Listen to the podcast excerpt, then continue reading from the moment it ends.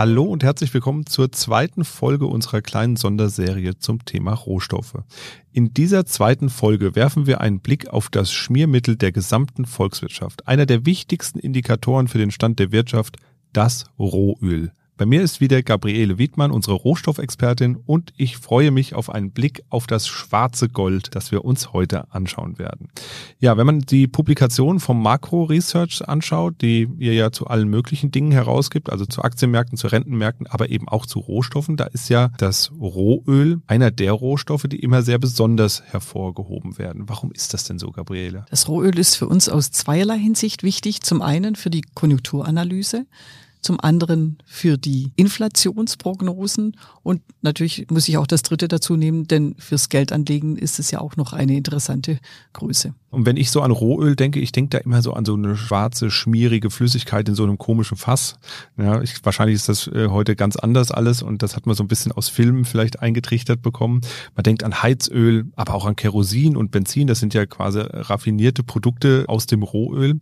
Aber für was wird es denn eigentlich noch benötigt, außer als wirklich als Schmiermittel und Treibstoff? Da sind ja noch mehr Dinge, die da dranhängen. Und wenn wir so dran denken, wir reden ja immer über den hohen Rohölverbrauch bei, beim Autofahren und beim Heizen.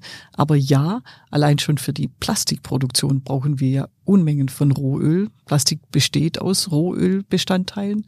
Dann Medikamente enthalten oft Rohölprodukte, Kosmetika sind da relevant, aber auch wenn es darum geht, um Öle, Fette, Schmiermittel und dann auch Flachdächer werden mit Bitumenmasse ähm, abgedichtet und Straßen werden auch mit Rohölprodukten gebaut. Das ganze schwarze Zeugs, was da, da auf der Straße ist, kommt auch aus dem Rohöl raus.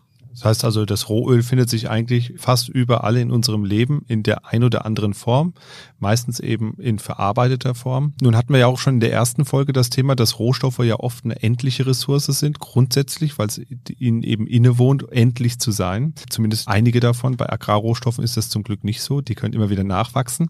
Aber das Rohöl ist auf jeden Fall ähm, ja relativ äh, schwierig zu produzieren, würde ich mal sagen, durch die Natur, denn das hat ja Jahrmillionen gedauert zu produzieren und heutzutage heutzutage wird das wahrscheinlich gar nicht mehr so in Gang gesetzt, diese, Produ diese Produktion in Anführungszeichen des Öls, weil wir eben gar nicht mehr so viel Biomasse im Erdreich ähm, verrotten lassen, sondern eigentlich alles direkt konsumieren und verwerten. Aber die Frage, die ich mir immer stelle, ist, Gabriele, wann geht uns denn das Rohöl aus? Irgendwann ist es doch wahrscheinlich mal fertig, oder? Lustigerweise haben wir das damals in, in der Mitte der Nullerjahre, als ich angefangen habe mit der Rohstoffanalyse, da hat man ganz viel drüber geredet. Anfang der Nullerjahre kam, glaube ich, auch mal so die, diese Analyse raus, dass irgendwann das Rohöl ausgeht. Ich kann mich auch noch dran erinnern. Ich kann mich noch dran erinnern, ja. Genau, und, und das war nämlich, also man hat ausgerechnet, wie viel liegt noch in den Rohöl Ölfeldern im Nahen Osten, Saudi-Arabien und Co. Was hat man in Brasilien noch liegend? Und dann hat man hochgerechnet, wann könnte das ausgehen? Und das weiß ich auch noch. Wir haben dann angefangen zu reden über diese Ölsande in Kanada, die nicht ausbeutbar wären. Und irgendwann hat man aus denen, weil der Ölpreis gestiegen ist, tatsächlich auch Rohöl produziert. Und dann kam dieses Fracking. Fracking, also rauspressen von Öl aus Schiefer, aus so Ölschiefer mit bestimmten Chemikalien. Ähm, und man hat das technisch so verfeinert, dass es heutzutage Standard ist. Man kann dadurch auch viel schneller investieren, Öl produzieren. In Saudi-Arabien und Co. geht das fünf bis sieben Jahre, wenn ich anfange mit investieren und dann produzieren, das, bis das Öl dann wirklich fließt. In den USA mit dem Fracking ein, eineinhalb Jahre von Bohrloch bohren bis produzieren von Rohöl. Da ist ganz viel passiert und damit auch mit diesen Ölpreiszyklen und diese Ölpreisanpassungsfähigkeit, das ist viel flexibler als damals und am Ende wird das Rohöl wahrscheinlich nie ausgehen, weil die letzten Tropfen nie rausgepresst werden, weil wir vielleicht auch irgendwann Ersatzstoffe und Ersatzideen finden für Medikamenteproduktion, Plastikproduktion und natürlich auch fürs Autofahren. Und natürlich auch steigende Effizienz ist ja auch so ein Thema. Also je effizienter ich mit einem Rohstoff umgehe, in, in dem Wissen, dass er eben endlich ist, desto länger kann ich ihn natürlich verwenden. Und ein ganz wichtiger äh, Punkt ist da ja wahrscheinlich auch, du hast auch schon gesagt, nicht nur beim Fördern oder Produzieren von Rohöl, sondern eben auch beim äh, Verwenden des Rohöls und beim Umbauen in andere Produkte ist ja wahrscheinlich auch die Innovation, die da ein ganz großer Treiber ist, dass es eben länger hält als gedacht, oder? Man kann inzwischen viel mehr Einzelteile verwerten von dem Rohöl. Man kann auch gerade das Plastik als Produkt dann recyceln und hat dadurch Wiederverwertung. Und allein schon ein Auto braucht heute viel weniger Benzin als früher. Naja, bräuchte, wenn es gleich schwer wäre und gleiche Technik hätte. Also man kann schon viel effizienter nutzen, auch beim Heizen, ganz klar. Ja. Das hast du eben schon den Ölpreis angesprochen. Der steht ja immer so ein bisschen im Mittelpunkt und man liest ja oft in der Wirtschaftspresse dann auch, der Ölpreis steigt, äh, der Ölpreis sinkt.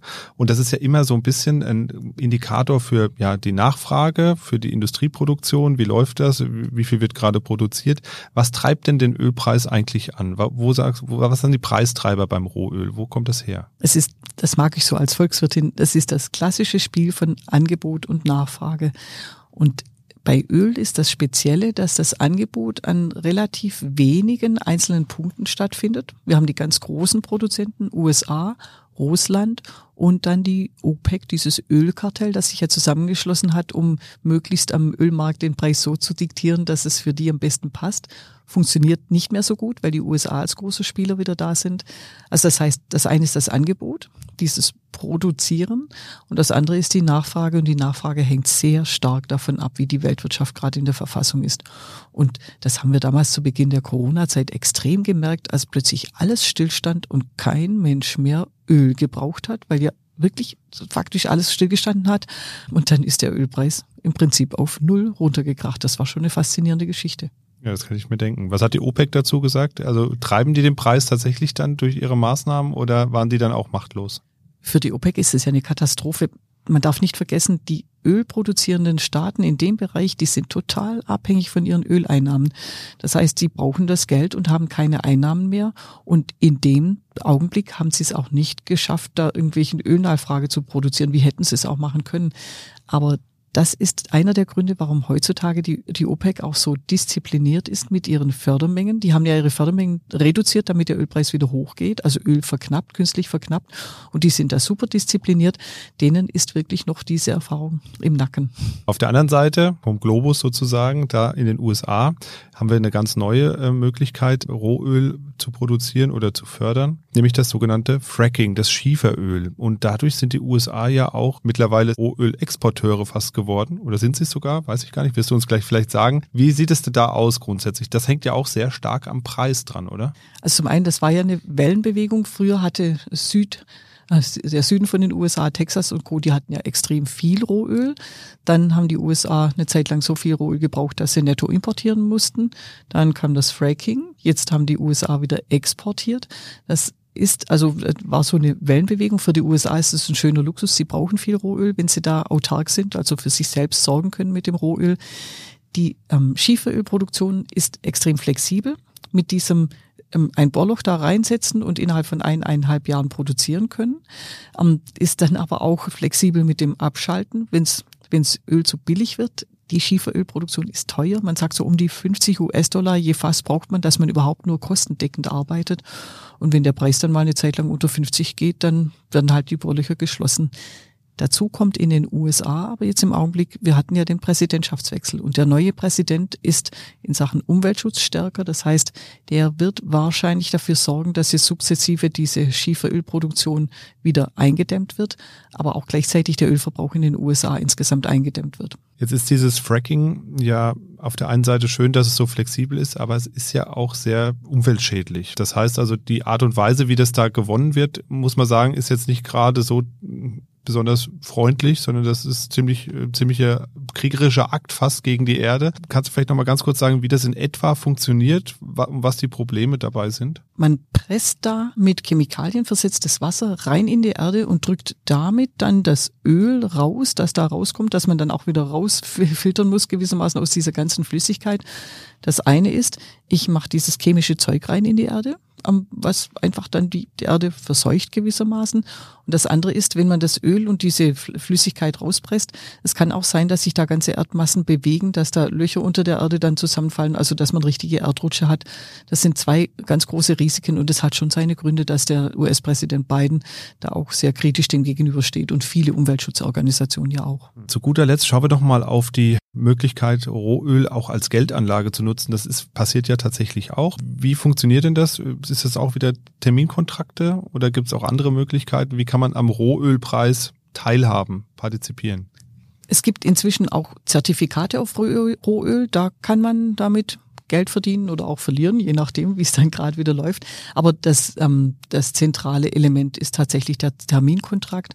Am Rohölmarkt ist es normalerweise immer so, dass der, der Preis für den nächsten, nächstliegenden ähm, Rohölterminkontrakt, dass der dann niedriger ist als die für die ähm, Terminlieferungen in der ferneren Zukunft. Das ist die klassische Konstellation Contango, steigende Terminkurve.